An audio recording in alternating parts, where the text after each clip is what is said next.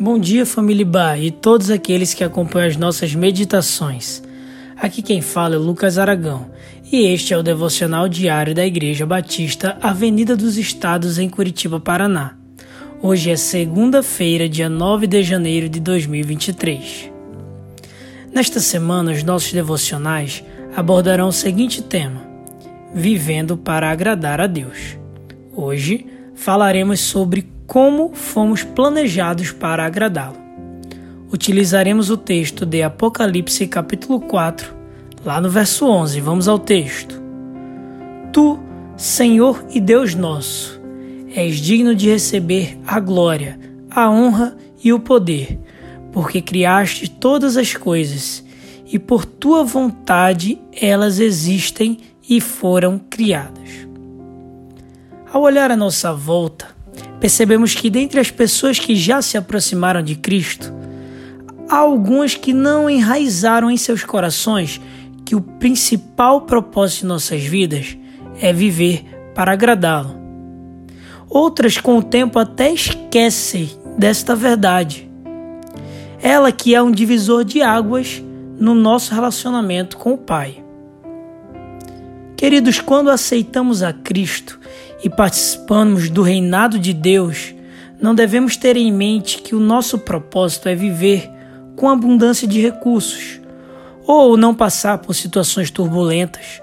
Pelo contrário, a nossa principal função é se prostrar diante de Deus para adorá-lo e agradá-lo. O nosso Pai nos criou com sentimentos e ele também é dotado de emoções. Se entristece com nossos erros e fica feliz quando o adoramos em espírito e em verdade. Por exemplo, a música é uma ferramenta que pode nos levar a adorar a Cristo. Mas a adoração não se limita a um louvor. Podemos louvar a Deus de diversas formas.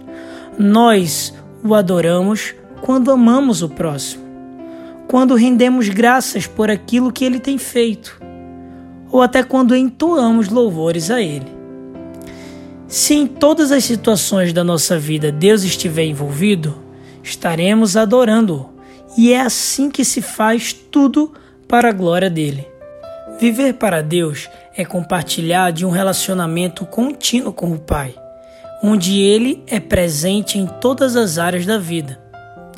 Assim como foi revelado ao apóstolo João no trecho lido, fica claro que Deus é o único digno de glória e nós temos uma função de adoração, não para que nos sintamos bem ou recebamos presentes, mas sim para entoar louvores ao Criador dos céus e da terra. Aproveite este início de ano para reacender o teu relacionamento com Deus. Não adore somente na igreja. Louve a Deus no seu trabalho. Adore-o por poder acordar. Agrade-o entoando louvores à noite. Estreite a tua relação com o teu Criador. Meu desejo é que nesta semana você possa refletir em como pode agradar a Deus o adorando. Uma ótima semana, querido.